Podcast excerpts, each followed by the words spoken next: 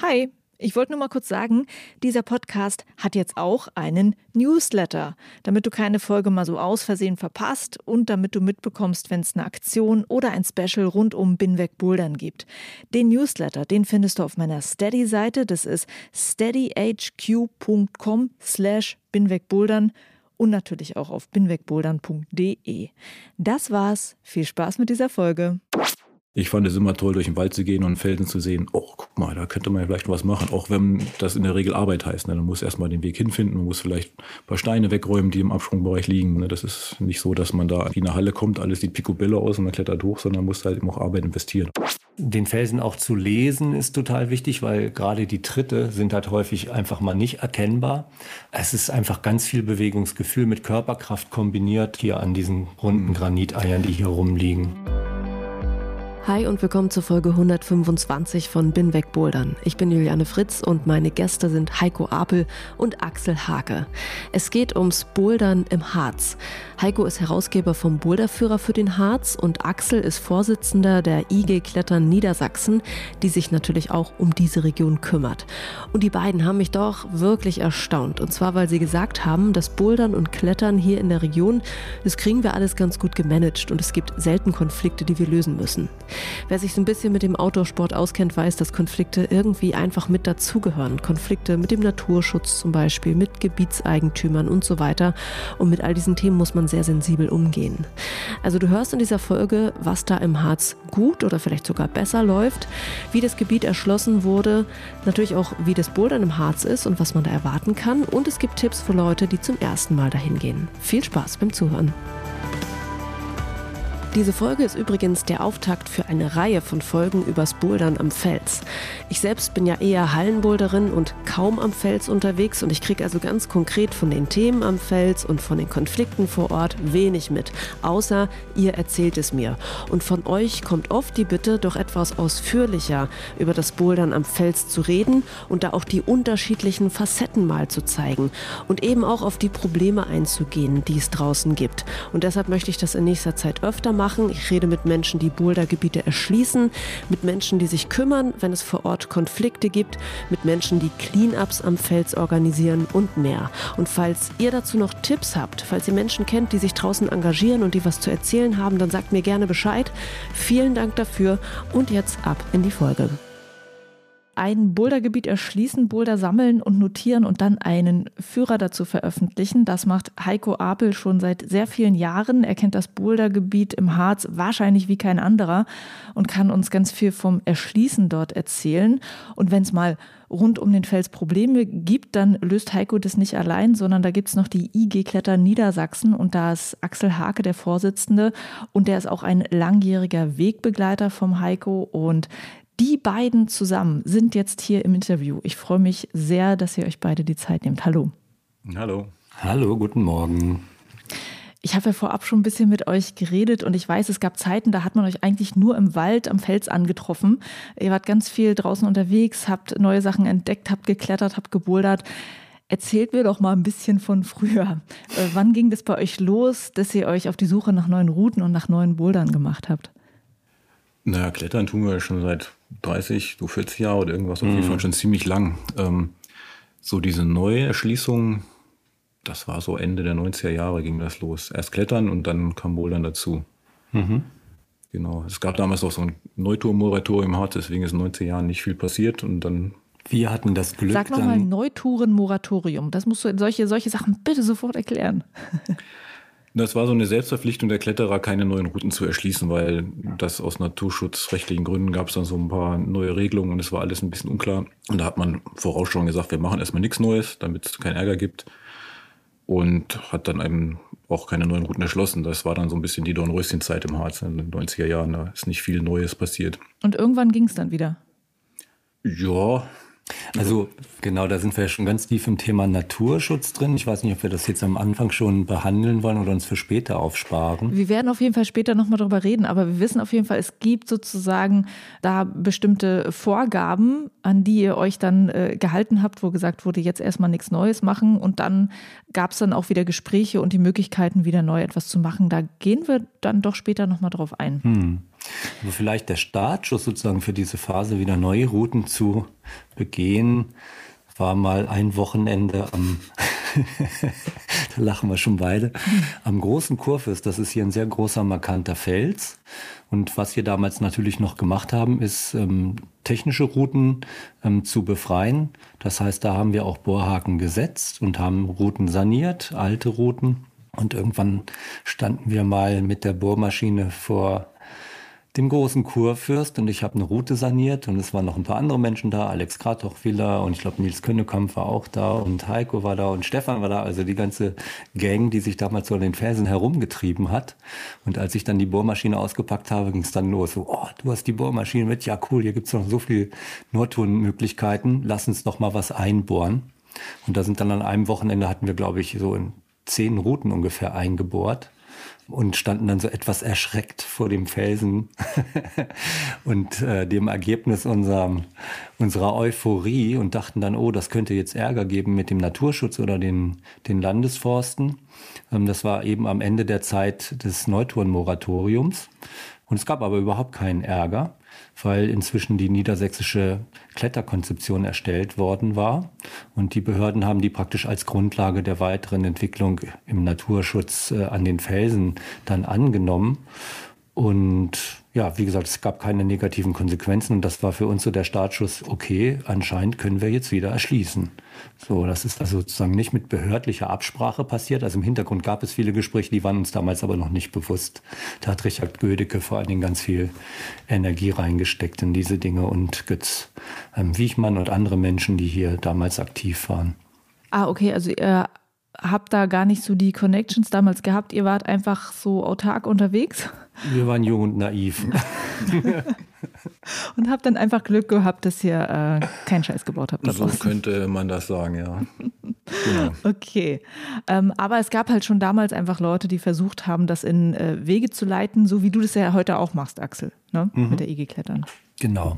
Also es gab schon immer der größte und äh, erste Kletterkonflikt hat hier schon in den 60er Jahren stattgefunden, Ende der 60er Jahren. Da ging es um, um den Hohenstein. Das ist ein ganz traditionelles Klettergebiet, weil es so die höchsten freistehenden Felsen in Niedersachsen sind. Und dort gab es das Vorhaben, das ganze Gebiet fürs Klettern zu sperren. Und dann gab es richtig ähm, bis zu Demonstrationen vor dem Landtag, gab es eine große Welle hier in der ähm, Kletter-Community, das zu verhindern. Und es konnte zumindest auch bis zur Hälfte abgewendet werden. Das heißt, die Hälfte des Hohensteins sind heute für das Klettern gesperrt und die andere Hälfte, glücklicherweise die attraktivere Hälfte, ist für das Klettern weiter frei. Und seitdem wurde das Kletterthema auch politisch betreut die ganze Zeit. Also es gab immer Kontakte und das hat maßgeblich damals erst Richard Gödecke gemacht und dann nach der ähm, Aufnahme des Biotopschutzparagraphs ins Bundesnaturschutzgesetz auch verschiedene andere Menschen. Ich hatte Götz Wichmann schon erwähnt, aber dann kommt Joe Fischer ins Spiel. Also hinter den Kulissen lief immer viel, ähm, was die äh, Klettermenschen äh, sozusagen, die am Felsen unterwegs sind, dann gar nicht so mitbekommen. Ne? Aber es, wie über in Deutschland ist alles gut geregelt und ähm, die Natur ist halt eben kein rechtsfreier Raum, sondern muss man halt ganz viel tun, um halt Klettern und Naturschutz auch in Einklang zu bringen. Mhm. Ja, da will ich auf jeden Fall äh, später nochmal mit euch drüber reden. Ähm, spannend wäre für mich aber auch, wie war es denn äh, in den 90ern dort gewesen? Also wie würdet ihr hm. diese Zeit beschreiben? Wie groß war denn da die Szene? War der Herzenort, ähm, wo Leute gerne zum Klettern hingekommen sind? War Bouldern da etwas, wo Leute extra für in den Harz gefahren sind? Wie war denn das? Also in den 90ern Bouldern war da überhaupt gar kein Thema, zumindest bis kurz vor Ende. Klettern, ja, wie gesagt, es war so ein, das Pläsiergebiet für Leute, die ein bisschen für die Berge trainieren wollen, cleane Routen klettern. Aber da keine neuen Routen erschlossen worden sind, war es nicht das Gebiet, wo die starken Leute hingegangen sind. Das war eher in den Kalkgebieten im Weserleidenbergland. Da ging das richtig voran.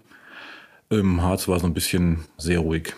Dann, so gegen Ende der 90er, hat es dann halt ein bisschen alles geändert. Ne? Dadurch, dass wir angefangen haben, Routen zu erschließen, auch mit alles Gradruchvilla jemand da war, der dann mal neben die großen Felsen geguckt hat und gesehen hat, Mensch, da liegen ja noch so ein paar Blöcke da im dichten Fichtenwald rum. Dann, und der war halt häufig allein, da hat den Klausthal oben studiert und ist dann mal allein ins, ins Ockertal gefahren und hat dann an den Dingern rumgespielt. So, und dann fand er das ganz cool und war dann auch mal, glaube ich, in Fontainebleau und hat dann gedacht, wieder zurückgefahren und hat dann das Ganze ein bisschen weitergetragen und hat dann so eine Handvoll wirklich schöner Probleme dann sich ausgedacht und als wir ihn mal getroffen haben, stand er da mit seinen strahlenden Augen und dachte, er hat mal Bruder neu gemacht, müsst ihr mal gucken, das ist total cool. und dann, ja, haben wir gesagt, okay, ja, na, wir gehen erst mal klettern. Und dann wurde es Winter und dann dachte, na, ist ja scheiße kalt jetzt hier zum Klettern, dann gucken wir uns mal die Felsen da an, die Kleinen. Und mhm. so ging das dann los. Und dann haben wir gedacht, hey, das ist ja echt ganz cool. Sag nochmal den Namen von dem. Alex Kratochwiller. Und das ist der Ersterschließer, quasi der, der es überhaupt angefangen hat im Harz zu bouldern. Ja, Ende der 90er. Also ein bisschen gebouldert wurde vorher auch schon. Also Götz Wiechmann hat auch schon in den 80er Jahren ein paar Boulder gemacht. So. Das war aber eher so Beiwerk. Man ist klettern gegangen und dann hat man doch so gegen Ende des Tages ein bisschen Zeit gehabt und dann sind die dann in den Wandfüßen der großen Felsen rumgeklettert und haben dann ein paar Boulder gemacht. Das wurde auch nicht richtig dokumentiert. Ähm, er wusste, das wurde mal gemacht. Aber das war nicht viel. Und dann gegen Ende 90er, wie gesagt, kam dann halt Alex, weil vor allen Dingen, glaube ich, auch, weil er einfach äh, viel Zeit hatte, aber mhm. nicht so viele Kletterpartner. Ist dann auf die Idee gekommen, dann gehe ich jetzt mal bouldern, weil. Ähm, Alex ist schon echt ein spezieller Kletterer. Okay. Also mit dem war es auch immer lustig am Felsen. Er klettert jetzt nicht mehr so viel, aber er hat vieles vorangetrieben, weil er wirklich auch so einen, einen Blick hatte für die neuen Dinge. So, ne? Er hat damals auch äh, immer mal wieder was, was wirklich Schweres mit weiten Abständen und so erschlossen. Also ohne Alex wäre vieles vielleicht nicht so vorangegangen, weil er doch in Mitte der 90er Jahre so diesen ersten Schritt wieder gemacht hat ins Neuland. Und das war dann oft so angetrieben, so dass man dann mal in Fontainebleau war und gesehen hat, was da geht. Und geht das bei uns auch? So eine Inspiration oder was war das noch alles? Ja, also bei Alex, glaube ich, war der schon noch mal woanders unterwegs. Er kommt ursprünglich aus Österreich und hat schon viele Klettergebiete gesehen, war häufig im Kletterurlaub und ist dann auch da mal gebouldert und hat dann gedacht, oh Mensch, hier liegen ja auch noch ein paar Blöcke rum, das kann man hier genauso machen. Wir haben im Grunde alle im Harz angefangen zu bouldern, so richtig. Mhm. Also wir sind nie im Boulderurlaub gefahren damals. Das hat man nicht gemacht. Wir sind in die Alpen oder in irgendwelche Sportklettergebiete, aber zum Bouldern sind wir nirgends hin. Ja, und dann war das für uns halt eine gute Gelegenheit, auch im Winter zu trainieren dann. Wir haben, weil es gab damals noch nicht in jeder Stadt drei Boulderhallen, sondern es gab eher gar keine. Mhm. Und da wir auch gerne raus wollten, haben wir dann angefangen, diese neuen Boulder-Idee dann aufzugreifen und im Winter rauszugehen und äh, draußen zu klettern, beziehungsweise zu bouldern. Mhm. Ja. Da kam noch eine wichtige Entwicklung dazu. Mhm. Die Boulder lagen ja ursprünglich im dichten Fichtenwald und waren damit irgendwie auch nicht attraktiv und zugänglich. Mhm. Und ab Ende der 90er Jahre wurden hier teilweise Felsen oder ganze Gebiete auch freigestellt. Hier gibt es einen großen Steinbruch.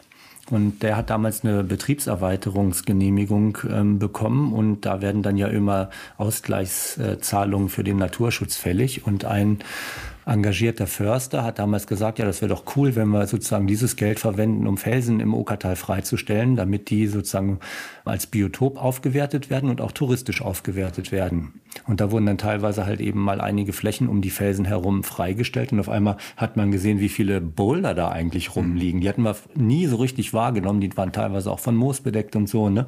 Und dann, wie gesagt, Fichte drüber total unattraktiv. Und nachdem die Bäume weg waren, war das auf einmal unfassbar attraktiv. Da haben wir erstmal gesehen, welches Potenzial da überhaupt ist. Ne? Hm. Und gleichzeitig waren wir aber auch eben am Routen erschließen. Also das heißt, es war immer so teilweise Routen erschließen, im Winter dann Boulder erschließen, im Sommer wieder Routen erschließen. Wir haben uns ganze Felsen nacheinander vorgenommen oder ganze Boulder-Gebiete nacheinander vorgenommen. Da gibt's da auch noch ein Blockfeld, lass uns da mal hingucken und das so nach und nach systematisch abgearbeitet. Okay, und ähm, ihr müsst es nochmal erklären mit diesem Freistellen. Also die haben gesagt, ähm, wir wollen die Felsen sozusagen befreien von dem ganzen Gestrüpp, damit das irgendwie attraktiver naja, vom, ist. Vom Fichtenwald. Das war halt Fichtenmonokultur, die hier im, im Nordharz dann nach, vor allen Dingen nach dem Krieg ähm, angepflanzt worden ist. Also das gab dann damals flächige Rodung nach dem Krieg als Reparationszahlen, die nach England gingen. Da war ja Tabula rasa, da stand kein Baum mehr im Uckertal. Und danach brauchten wir ein Holz und hat man überall Fichten wieder gepflanzt. Und die dann 50 Jahre später so dicht standen, man kam da zum Teil gar nicht richtig durch den Wald, ohne sich ein Auge auszupieken an dem ganzen struppigen Zeug. Und darunter lagen halt die ganzen kleinen Blöcke. Die hat man nicht gesehen. Man kam gar nicht hin. Und als dann ein Freistellen heißt dann wirklich mehrere hundert Quadratmeter Waldroden. Mhm. Da war dann auf einmal wirklich dann kein Baum mehr äh, auf den Flächen und um die großen Felsen rum und dann lagen da in der Fläche hunderte von Blöcken, die man da vorher nie gesehen hat. Ihr müsst jetzt auch nochmal erklären, warum es sozusagen im Sinne des Naturschutzes wichtig ist, die Bäume da rauszuholen, damit Leute dahin gehen können. Also ich denke ja eher so, hey, lass das mal alles schön in Ruhe, wäre das, was der Naturschutz Na, sagt. Ja. Du hast den Wald nicht gesehen, aber. Genau. Also das war nicht in dem Sinne ein natürlicher Wald, sondern das muss man sich so vorstellen wie ein Weizenfeld. Ne? Das ja. heißt, der Harz ist ja als Bergbauregion schon seit Jahrhunderten immer wieder sozusagen industriell überformt worden. So, also das ist kein natürlicher Wald, der hier steht, sondern der wurde angepflanzt, um aus den Fichten Holzkohle zu gewinnen, die dann halt im Bergbau zur Verhüttung zum Beispiel eingesetzt wurden. Und das, die Fichte ist natürlich als Bauholz auch ähm, gut geeignet. Von daher hat man damit auch die Bergwerke sozusagen abgestützt zum Beispiel. Also die Fichte war sozusagen der Brot- und Butterbaum hier der Wirtschaft im Harz.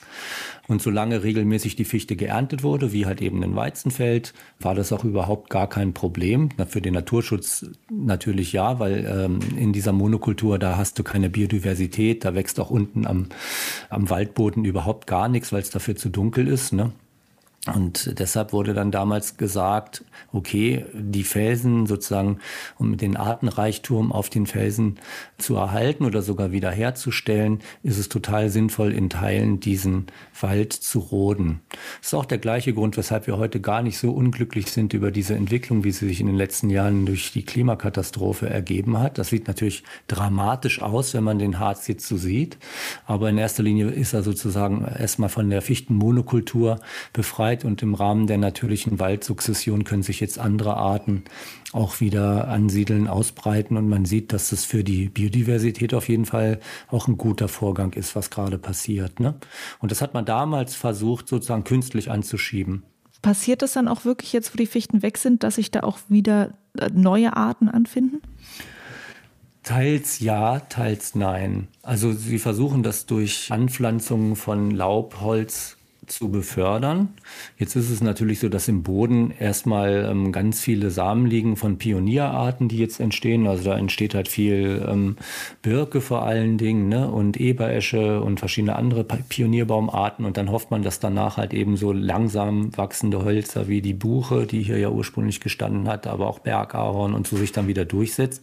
Und das kann man halt durch, durch Anpflanzung noch ein bisschen befördern. Weil jetzt aber seit Jahrhunderten hier in erster Linie Fichte stand, wird auch als erstes die Fichte wieder hochkommen, so, ne? Und ob die dann den Trockenbedingungen, die jetzt ja hier die nächsten Jahrzehnte oder Jahrhunderte herrschen werden, ob die das überstehen, das weiß man noch nicht, aber es ist eine natürliche Entwicklung, ne? Die jetzt einfach massiv beschleunigt wurde durch die trockenen Sommer und durch den Borkenkäfer.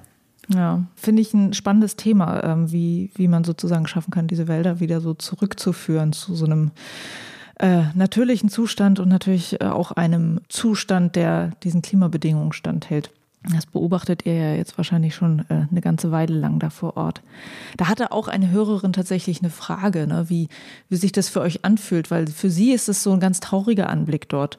So mit diesen abgestorbenen Wäldern und mit dem äh, ja, vom Borkenkäfer befallenen Wäldern. Und sie fragt so, wie es euch damit geht und ob ihr eine Hoffnung habt, dass diese Wälder sich wieder gut entwickeln können.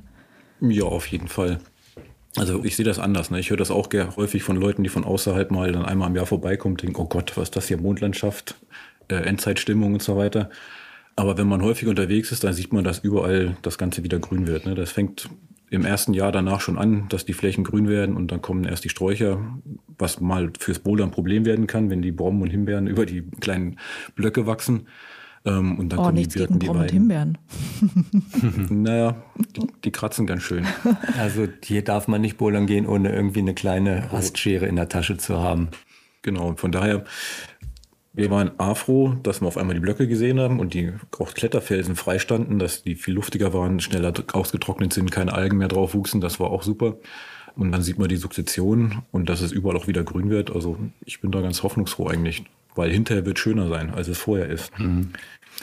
Ein Problem ist natürlich, dass die Bäume einen CO2-Speicher darstellen, so, ne? Und dieser CO2-Speicher, der ist jetzt natürlich weg und durch die Verrottung des Holzes äh, gibt der Wald, anstatt CO2 zu speichern, jetzt das CO2 wieder in die Atmosphäre. Aber so in der Gesamtbilanz klimatechnisch ist das total ungünstig. Aber wie gesagt, irgendwann musste diese Entwicklung sich vollziehen, weil eben die Fichte hier in diesen Höhenlagen und vor allem auch in den steilen Waldlagen überhaupt nicht mehr genutzt werden konnte. Ne?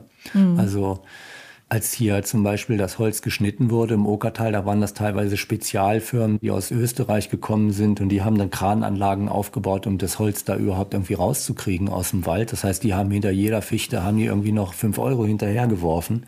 Das konnte man wirtschaftlich überhaupt nicht, nicht äh, verantworten. Mhm. Und jetzt ist es so, dass halt der größte Teil der, der Flächen tatsächlich von den Landesforsten auch aus der Nutzung rausgenommen sind. Also die sagen, wir lassen den Wald jetzt einfach sich entwickeln, wie er sich entwickeln will. Zumindest in diesen Lagen, die halt zu steil sind für die Bewirtschaftung. Und das ist, glaube ich, für den Naturschutz erstmal gut. Auch wenn das jetzt für die nächsten Jahre nicht günstig ist, weil natürlich durch das Absterben des Waldes auch eine Menge Arten so ihren Lebensraum verloren haben. Ne? Also das mhm. ist natürlich schon sehr, sehr disruptiv, was da momentan in der Natur passiert ich weiß nicht, ob ihr in die Zukunft gucken könnt, aber wie viele Jahre dauert so ein Prozess, bis das sich irgendwie normalisiert? Es ist ja grundsätzlich ein normaler Prozess. Also man kann nicht sagen, jetzt ist unnormal und später ist normal, weil ja. das Bäume sterben, was Neues nachwächst, das ist ja einfach der, der Kreislauf der Dinge. Ne? Bis es wieder sozusagen in einen Zustand kommt, wo wir sagen, okay, das ist ein funktionierender Wald. Äh, wo du gerade gesagt hast, ähm, hier wird eigentlich CO2 produziert. Ähm, das ist das, was wir eigentlich gerade nicht wollen. Ja, das sind natürlich zwei verschiedene Betrachtungen. Ne? Also geht es um das CO2-Budget oder geht es sozusagen um die, das Biotop, das der Wald darstellt? Und das verändert sich. Natur ist dynamisch und wenn wir jetzt keinen Wald dort stehen haben, sondern eben nur Buschwerk oder so oder auch freie Flächen, weil es vielleicht von der Sonne so beschienen ist, dass das nicht so schnell bewachsen wird, dann haben wir andere Biotopbedingungen, andere Lebensbedingungen. Das heißt, da werden dann auch andere Arten sein. Und wenn das dann irgendwann wieder von, von Wald überwachsen ist, dann werden wieder andere Arten kommen. Also es sind sozusagen unterschiedliche Biotopbedingungen, die unterschiedliche Arten anziehen und das verändert sich einfach im Laufe der Zeit. Ne? Mhm. Also ich bin da nicht pessimistisch, sondern eher optimistisch. Das ist ein natürlicher Prozess so. Für die Forstwirtschaft ist es ein Riesenproblem, weil die wissen überhaupt nicht, welche Arten sie hier anpflanzen sollen, weil Bäume brauchen halt in der Regel so 80 Jahre, um schnittreif zu werden. Und auf den, den Böden hier im Harz wird die Fichte einfach keine Bedingungen mehr finden. Das heißt, die Forstwirtschaft, so wie bisher hier existiert hat, ähm, hat hier keine Daseinsberechtigung mehr. Ne? Und dass die Böden sind nicht mehr gut dafür, weil die klimatischen Bedingungen nicht gut dafür sind oder warum noch? Ja, es ist einfach viel zu trocken und viel zu heiß. Ne? Mhm. Und die Fichte als Flachwurzler, die können jetzt hier nicht in den Boden rein. Also können sie auch schon deshalb nicht, weil wir natürlich überall Blockwerk auf dem Boden haben. Also die, die Humusschicht, die hier auf den Bergen liegt, ist ja entstanden sozusagen in den letzten vielleicht 15.000 Jahren, seitdem die Eiszeit hier weg ist. Ne? Vorher kann man sich das als nacktes, kahles Gebirge vorstellen, mehr oder minder. Und dann hat sich natürlich eine dünne Humusschicht seitdem gebildet, die ist aber nicht sehr dick. Also wenn man hier irgendwie einen Spaten nimmt und in den Boden reingräbt, dann wird man spätestens nach anderthalb Metern wird man halt eben auf den Felsboden stoßen, so, ne? Und das mhm. ist natürlich eh nicht günstig, weil genau diese, diese flache ähm, Deckschicht aus Erde trocknet natürlich in den heißen Sommern massiv aus, ne? Und das mhm. heißt, da hast du dann später keine Lebensbedingungen mehr für zum Beispiel die Fichte. Aber auch Laubhölzer sind hier durch den Trockenstress schon massiv geschädigt, so, das sieht man denen an. Äh, sehr schön, äh, ein sehr spannender Exkurs. Danke dir, Axel. Mhm. Es ist aber auch vor allen Dingen auch für uns spannend zu sehen. Man geht jedes Jahr in den Wald an dieselben Stellen und es sieht anders aus. Das ja. ist durchaus unterhaltsam und man kann da die Sukzession wirklich vor den Augen sehen, was passiert da, welche Arten sind da neu da. Man muss, wie gesagt, auch ein bisschen gegen ankämpfen, wenn man klettern oder bouldern will, weil mitunter halt dann auch die Wandfüße zuwachsen oder halt auch ganz die Boulderblöcke dann überwachsen werden. Und das ist aber dann auch okay und mit dem Naturschutz äh, okay, dass ihr das macht, dass ihr dann den Fels da befreit? Ja, das ist okay soweit. Ähm, das ist sogar abgesprochen ja. mit den Behörden hier. Also wir haben eine Absprache, dass wir auf Baumlänge die Felsen von Bäumen frei halten können, eben um die speziellen Biotopbedingungen hier zu erhalten, damit die nicht überschattet werden. Also wir sind da in enger Abstimmung. Das ist hier zumindest im Okertal ist es eben auch ein FFH-Gebiet, Flora-Fauna-Habitat. Und es ist halt hier als Landschaftsschutzgebiet mit verschiedenen Zonen ist es geschützt. Und gerade in dieser FFH-Zone haben wir auch besondere Auflagen. Und das ist mit den äh, Naturschutzbehörden durchgesprochen, wie sich dort die verschiedenen Zonen entwickeln sollen. Und wir machen das dann immer in Absprache mit den Waldökologieförstern, die also zuständig sind und von den Naturschutzbehörden auch sozusagen beauftragt sind, das vor Ort zu betreuen. Also da findet eine ganz enge Abstimmung statt. Und das hattet ihr mir auch schon vorab gesagt, das ist halt einfach auch eine ganz wichtige Grundlage fürs Klettern und Bouldern dort, dass eben diese enge Zusammenarbeit stattfindet. Und dass die teilweise auch, so hatte ich das vorher rausgehört, so gewünscht ist. Also dass die dass die Leute vom Naturschutz und Forstamt auch so ein bisschen darauf angewiesen sind, dass ihr da mit denen zusammenarbeitet, weil auf eine Art helft ihr denen ja auch. Ja, Jetzt ist es auch so, wir haben ja hier Granit in allererster Linie. Es gibt auch andere Gesteine, an denen gebouldert wird, aber die großen Gebiete sind hier Granitgebiete. Und an denen kann man jetzt durch das Bouldern nicht viel kaputt machen. So, ne? Also erstmal, weil der Granit äh, nicht porig ist, wachsen da jetzt auch nicht viele Moose und Algen drauf, die in irgendeiner Form besonders schutzbedürftig wären. Und durch die Bouldertätigkeit an sich macht man nicht viel kaputt. Von daher sind wir hier alle total entspannt. Anders als zum Beispiel in den Sandsteingebieten. Ne? Da ist das sehr viel kritischer und das Konfliktpotenzial Bouldern und, äh, und Naturschutz ist sehr viel höher als hier.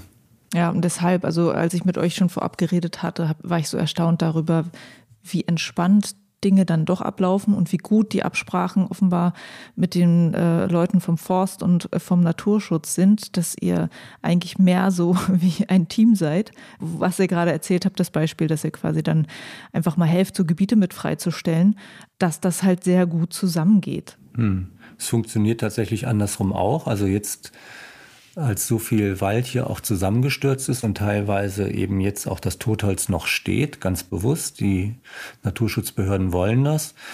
Da sind wir dann gemeinsam zum Beispiel mit der Forst durchgegangen und haben gesagt, okay, welche Zuwegungen zu den Felsen sollen denn wieder freigeschnitten werden? Wo ist das auch gefahrlos möglich? Weil letztendlich jetzt in dem Totholz kannst du auch nicht arbeiten. Das bricht dann einfach irgendwie über dir zusammen. Und haben dann gesagt, okay, welchen, also was ist für uns als Kletterfläche zum Beispiel unabdingbar, wo wir uns wünschen würden, dass wir wieder einen Zugang haben? Äh, und wo hat äh, die Forst eher sozusagen ihre Notwendigkeiten, ihre Bedürfnisse, da nicht reinzugehen zum Arbeiten? Und so haben wir dann so Kompromisse gefunden. Also einige Felsen Felsen sind momentan nicht gut erreichbar oder gar nicht erreichbar, einfach weil das zu gefährlich ist. Und bei anderen haben die uns tatsächlich auch Wege zu den Felsen wieder geschnitten. Auf der Arbeitsebene funktioniert das super hier im Okertal.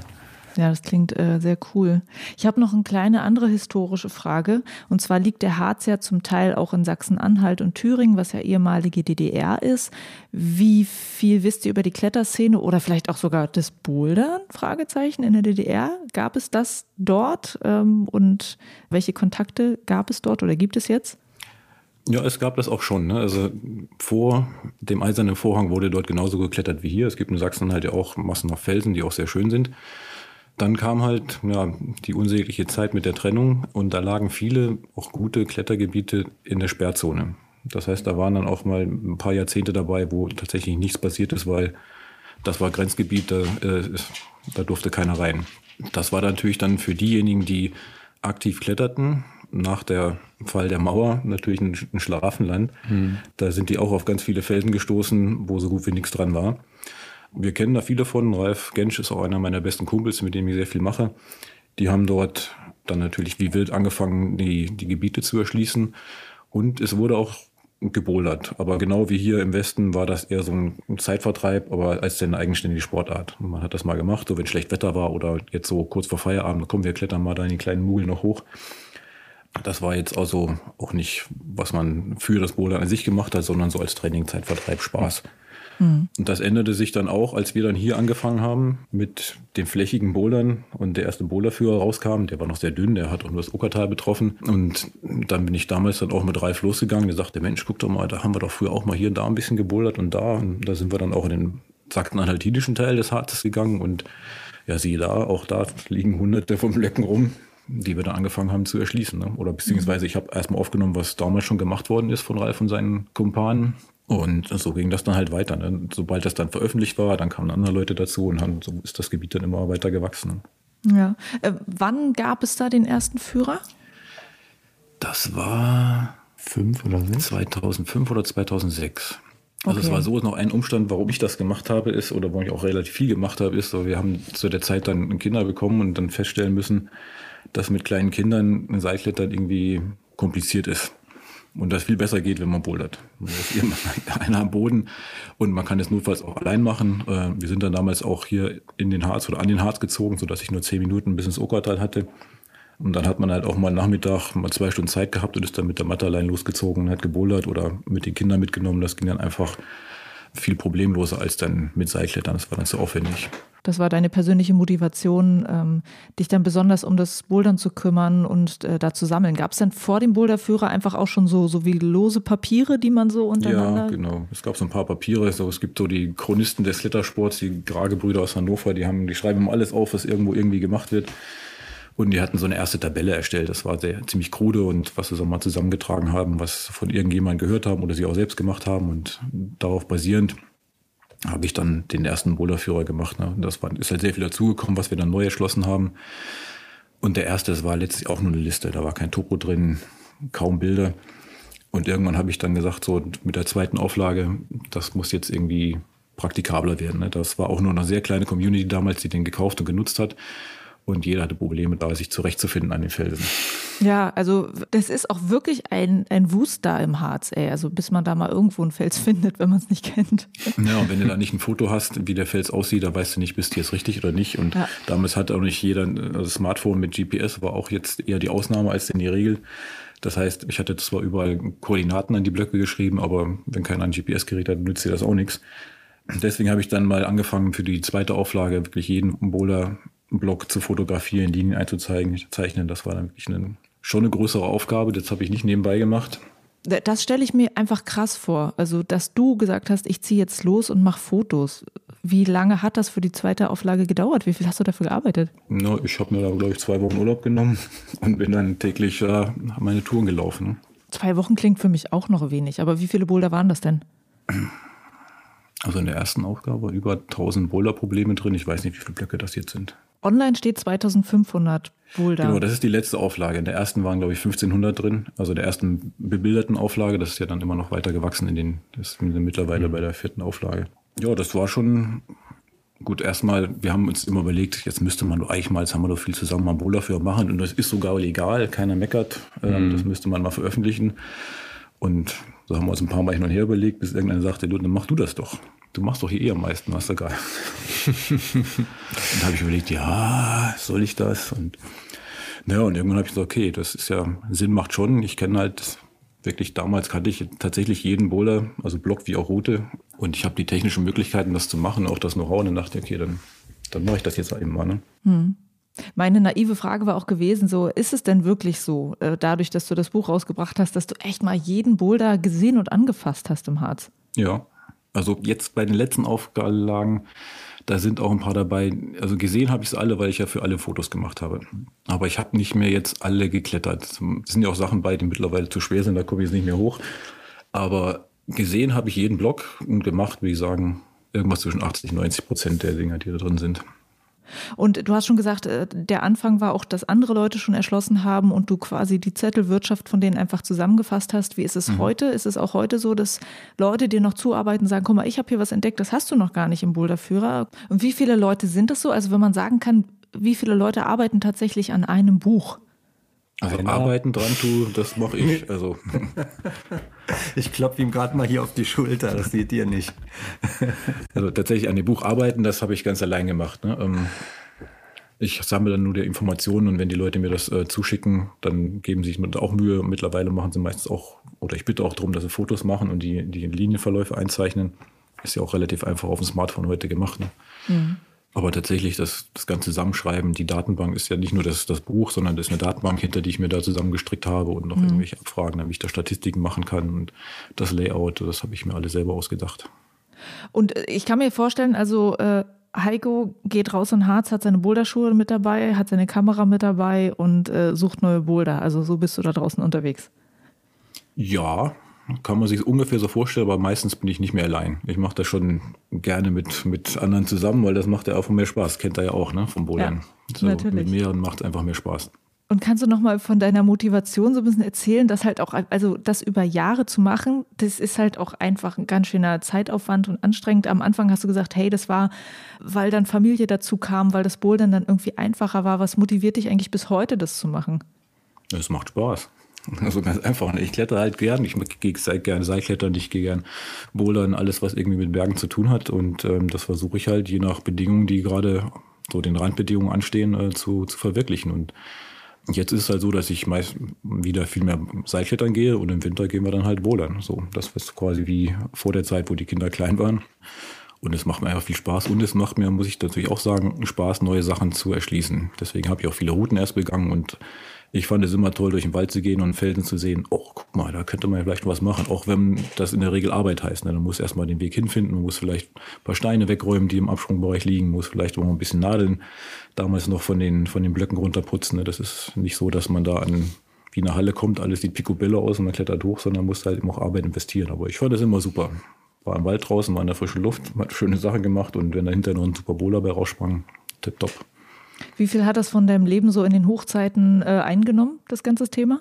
Oh, jetzt in Prozent. Also, na, sagen wir so, die Freizeit habe ich dann hauptsächlich schon da so verbracht. Ne?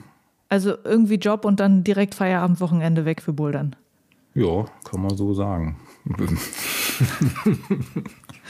okay. Und wenn du mal so zurückguckst, äh, was waren für dich im Harz besonders spannende Entdeckungen, die du gemacht hast? Also gibt es einfach so Gebiete, die dich dann irgendwie geflasht haben, was du besonders cool fandest? Oder also hast du Geschichten noch im Hinterkopf? Eine Geschichte, die ich, ich, gerne erzähle, ist von quasi auch dem schwersten Boulder, die ich im Okertal erst begangen habe, den, den Shogun-Boulder.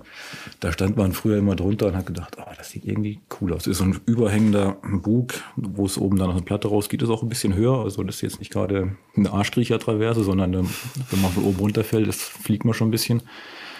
Und da standen wir mal drunter und haben gedacht, oh, das wäre natürlich cool, wenn das ginge. Da sind wir jahrelang drum darum, dann wurde das Bouldervermögen auch immer besser und irgendwann habe ich mich dann gedacht, jetzt probiere ich das einfach mal. Ne? Und habe dann relativ lang rumgebastelt, bis ich das raus hatte, auch mal mit dem Seil von oben, weil war ja eben höher. Und dann klappte das tatsächlich irgendwann auch mal. Ne? Und zufälligerweise auch noch kurz bevor ich dann eine neue Auflage veröffentlicht habe von dem Führer, fand ich sehr cool. Eine andere Sache, wenn es um Gebiete geht, wir sind früher dann auch mal ein bisschen weiter gelaufen. Ne? Zu den Huckepackenten. Die Huckepackenten? Ja, die heißen so. Mhm. Da stehen zwei kleinere Kletterfelsen, die sind, ach, weiß nicht, wie hoch sind die, keine acht Meter oder so. Die hat mhm. Richard Gödige damals Huckepackenten genannt. Die stehen auf so einem Bergrücken. Und ich weiß nicht mehr, wie wir darauf gekommen sind, da hinzulaufen, weil da geht man eigentlich nicht hin, wenn man klettern will. Und unterhalb dieser Felsen war damals noch ein tatsächlich mal wirklich schöner Fichtenwald. Also der war alt, der war jetzt nicht einer, der nach dem Krieg angepflanzt worden ist, sondern waren die Bäume wirklich deutlich älter, standen noch viel weiter auseinander. Der war, wuchs auch so Gras auf dem Boden. Und da lagen wirklich total schöne Blöcke rum. Man war da total allein, hat den ganzen Tag niemanden gesehen. Man hat auch kein Auto gehört, weil das so rückseitig von den Berghücken war, von der, von der Okertalstraße weg. Und das war eins meiner Lieblingsgebiete. Ne? Obwohl man da eine Dreiviertelstunde wirklich auch steil den Berg hoch hinlaufen musste, war ich da dann sehr häufig. Ja. Was würdet ihr sagen, sind im Okertal so die Boulder, die historisch wichtig sind, ähm, irgendwelche besonderen Erstbegehungen oder Orte, wo besonders viele Leute dann hin mussten, gesagt haben, ey, jo, den will ich, den will ich Na, Da gibt es mittlerweile ziemlich viele, ne? aber wenn man historisch denkt, gibt es tatsächlich einen Boulder ähm, oder zwei aus den 80er Jahren, die man eigentlich mal gemacht haben sollte. Das ist das eine, was Götz Wiechmann mal begangen hat ist so ein Reibungsboulder, so ein wirklich rundes Ei mit ganz winzigen Kristallgriffen, die er damals, weiß ich, Mitte der 80er mit Ibis geklettert hat. Mhm. Also er war vorher, glaube ich, mal in Yosemite und hat dann gedacht, das müssen wir jetzt ja auch mal machen. Ne? Der ist mit 6b bewertet und ist schon relativ stramm. Das ist so ein historisches Ding, was man sich dann wie heißt der Boulder jetzt eigentlich nochmal? Da bin ich jetzt auf dem. Ja, sie ist auch da stimme ich gerade ein bisschen in, falsch. In dem 89er Führer von Götz ist sogar ein Foto drin. Ja, ich habe das auch übernommen in dem Boulderführer, so ja. als Dokument. Falls es euch noch einfällt, liefere ich das noch nach. Mhm. Genau, ich kann da nachher mal nachgucken.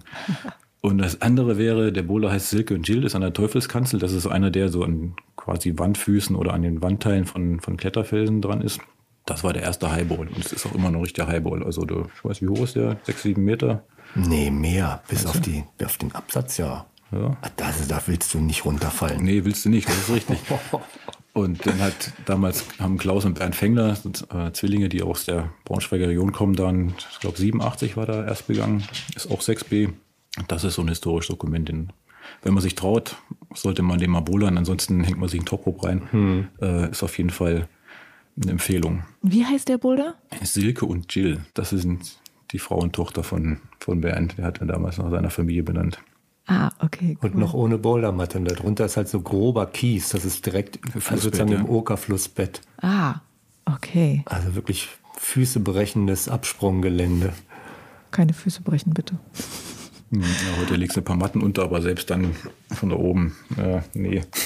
Ja, ja. aber Bernd ist auch hart bei sowas. Ja, ja ich habe den damals auch ein paar Mal gemacht, auch mal gefilmt. Wir haben das mal gefilmt. Stefan hat den gefilmt, als ich dann geklettert bin. Aber irgendwie ist die Aufnahme verschwunden. Ärgere ich mich heute noch so ein bisschen drüber. Axel, was sind deine Favorites? Also vielleicht historisch ist der Y2K-Boulder von Alex noch ja. wichtig. So, das war so eines der, der Boulder-Probleme, die früh schon ähm, ganz schwer waren. Das liegt oberhalb von der Ziegenrückenklippe. Wie schwer ist 7b oder so? Also Alex hat es mal damals 7b bewertet, dann wurde es aufgewertet auf 7c und mittlerweile einigt man sich so auf irgendwas 7b plus. Es ist ein bisschen größenabhängig. Hm. Und das ist also ein ganz wichtiger Bowler, weil das, äh, ich glaube, von 97 oder so, ne? Also der ja, war so der ziemlich schwer. früh und ziemlich schwer damals. Also da war mal so eine Ansage gemacht, wie schwer man hier eigentlich bouldern kann, wenn man kann.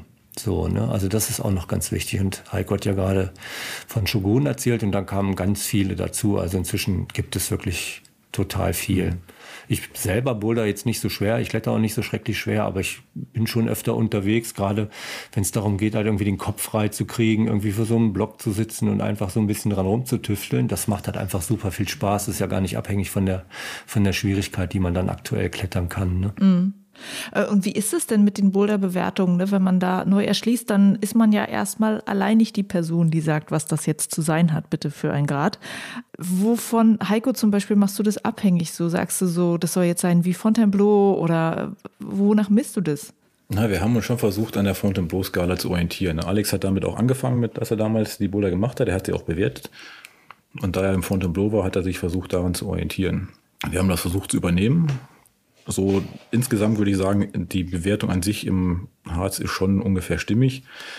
Es gibt natürlich Ausreißer. Ne? Das ist extrem schwierig, die, diese Bewertungsgeschichte. Man kann im Grunde nur gut bewerten, wenn man an seiner Leistungsgrenze ist.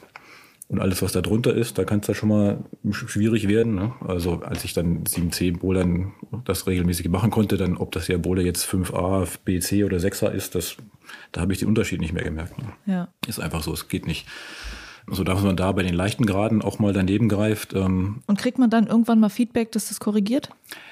Ich habe es versucht, aber also relativ wenig.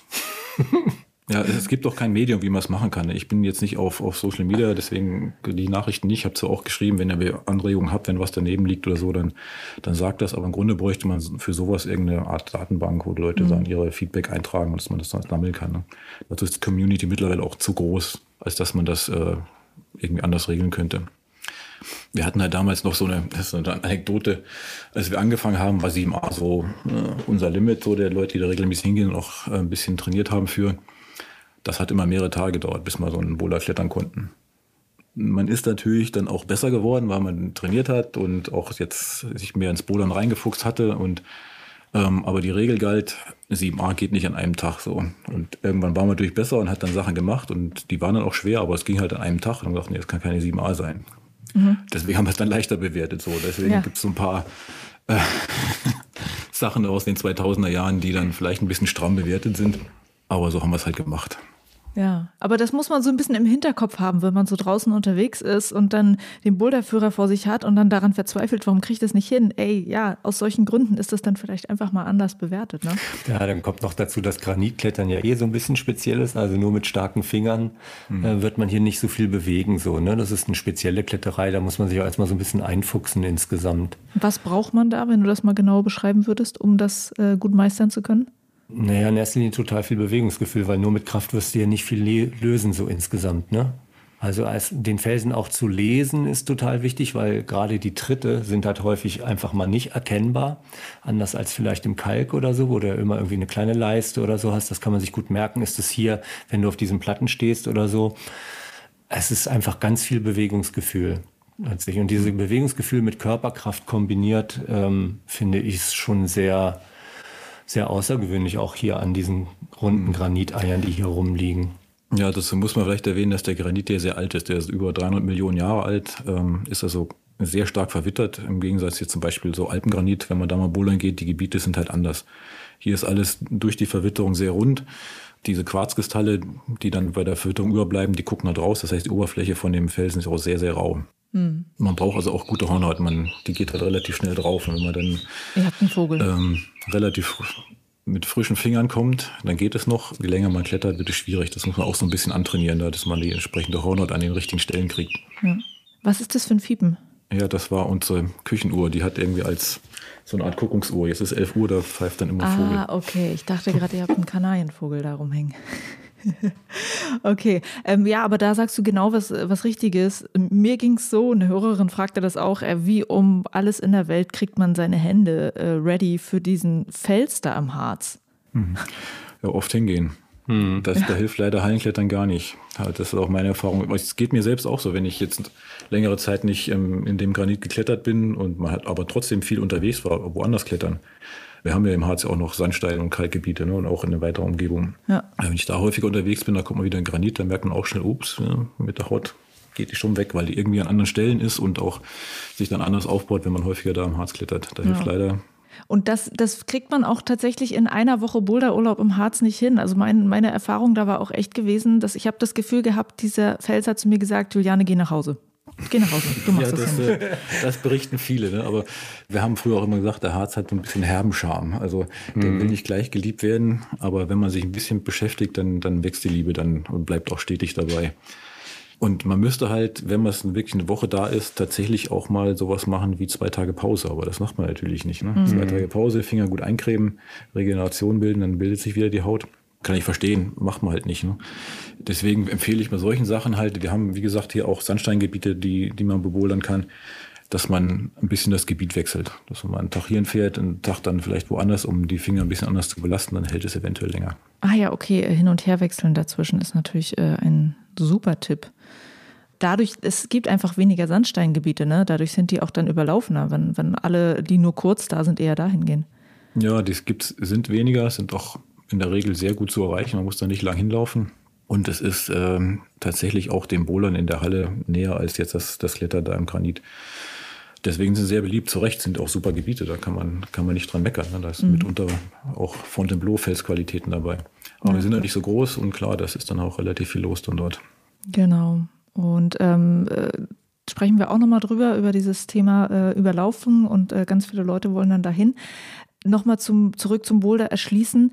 Dadurch, dass du ja auch als, wie ich jetzt rausgehört habe, als Familienmensch da draußen unterwegs warst, denkt man dann auch, wenn man draußen unterwegs ist, so, ähm, hey, ich möchte jetzt mal was suchen, wo meine Kids Spaß haben könnten. Oder also, dass man mit Absicht nicht nur Boulder erschließt, die für einen selber jetzt gerade im aktuellen Schwierigkeitsgrad spannend sind, sondern dass man sagt, ich möchte auch für andere hier was suchen.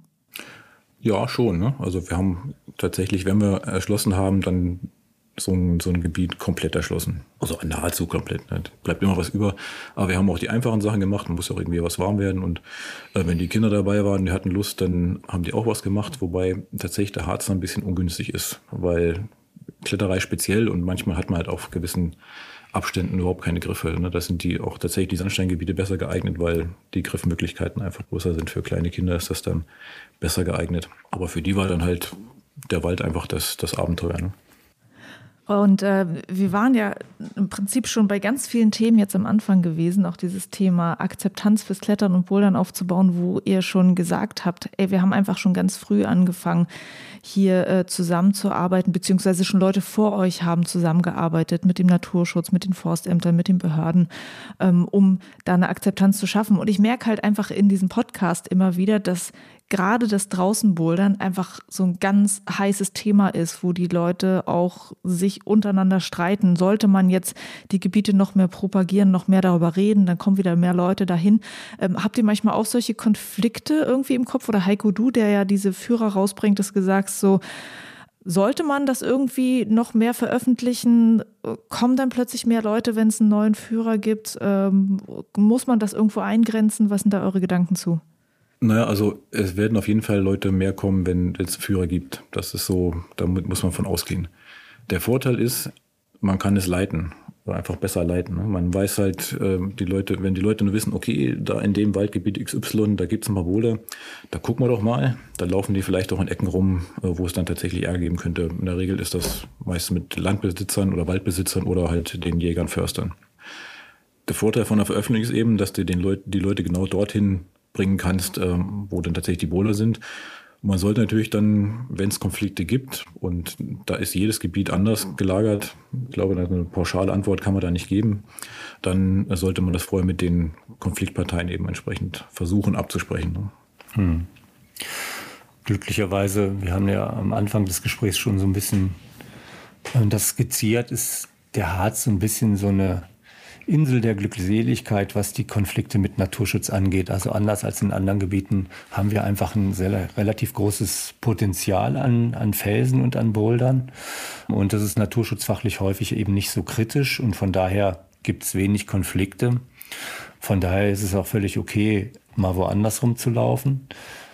Es gibt so viele Boulder inzwischen in dem Führer, dass man aber da sowieso ein ganzes Leben lang halt irgendwie nur mit dem einen Boulderführer in der Tasche hier irgendwie unterwegs sein kann. Und es ist natürlich, also bis auf die wenigen Menschen, die Interesse daran haben, wirklich was Neues zu erschließen oder so, reicht es für die meisten ja total hin, so, ne? Von daher ist das immer ein guter Weg. Ist natürlich wichtig, dass dann vorher abgeklärt ist mit äh, Menschen im Naturschutz, ne? ob die Sachen, die man da veröffentlichen möchte, ob die auch okay sind. Und es gibt auch im Harz halt eben Gebiete, zum Beispiel im Nationalpark, die entsprechend nicht veröffentlicht werden, weil da Bouldern äh, einfach verboten ist, mhm. weil du kannst ja nicht abseits der Wege im Nationalpark rumlaufen. Es gibt Menschen, die da auch bouldern, aber das wird halt eben nicht veröffentlicht und wir propagieren das auch nicht. Mhm. Und ähm, wenn man so einen neuen Fels erschließt, habe ich auch schon gehört, dann muss man da so ein äh, Naturschutzgutachten machen, ob das überhaupt okay ist, da zu bouldern oder ob es Konflikte halt mit irgendwelchen Pflanzen oder Tierarten gibt, die dort vor Ort sind. Und es kostet auch richtig viel, so hunderte bis tausende Euro kann so ein Gutachten kosten.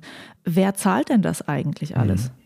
Also grundsätzlich gehört das Bouldern genauso wie das Klettern erstmal zum freien Betretensrecht. Also das heißt, wenn die Landschaft frei betreten werden kann, weil da eben nicht zum Beispiel ein Naturschutzgebiet ist, dann kann ich auch zu den Felsen gehen und kann da erstmal hochklettern.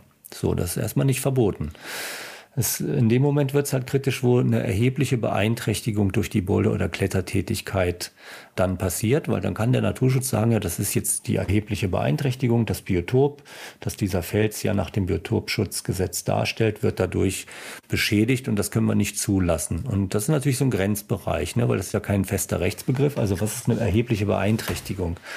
Ähm, das muss im Einzelfall dann halt eben vor Ort nachgeguckt werden. Gibt es da also Tierarten und Pflanzenarten, die durch Klettern oder Bouldern so beeinträchtigt werden, dass es eine ähm, Sperrung rechtfertigen würde. Ne?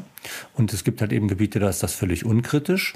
Da sagt man von vornherein, ja, okay, das ist okay, wenn ihr da bouldern geht. Und es gibt Gebiete, wo es halt eben sehr kritisch ist. Gerade im, im Sandstein eben ist das so, teilweise auch in Kalkgebieten. Und da ist es immer sinnvoll, sich im Vorfeld mit äh, den zuständigen Behörden zusammenzusetzen und sagen, wie gehen wir jetzt damit um? Und in dem Falle ist es dann natürlich günstig, sich einfach auf eine wissenschaftliche Basis zu verständigen und zu sagen, wir lassen da mal jetzt ein Gutachten anfertigen und dann werden die Fachmenschen, die sich da auskennen mit Artenschutz, werden uns schon sagen, was, was da geht und was nicht. Ne?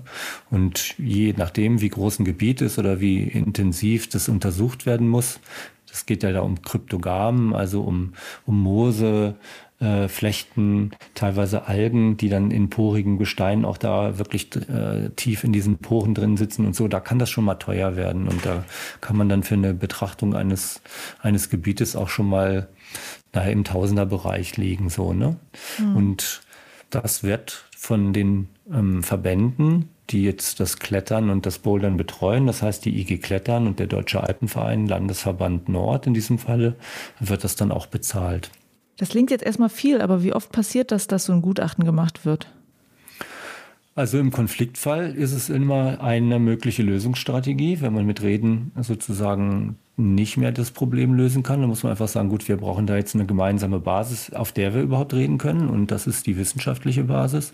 Wir haben in Norddeutschland im Laufe der letzten 20 Jahre vielleicht 20 ähm, Gutachten anfertigen lassen in Gebieten. Das kann aber auch ein Einzelfels gewesen sein, wo das dann mal, was weiß ich, 500, 600 Euro gekostet hat, bis zu knapp unter der 10.000 Euro Grenze. Also das klingt halt viel dafür, dass am Ende halt auch bei rauskommen könnte, nee, ihr dürft da nicht klettern. So.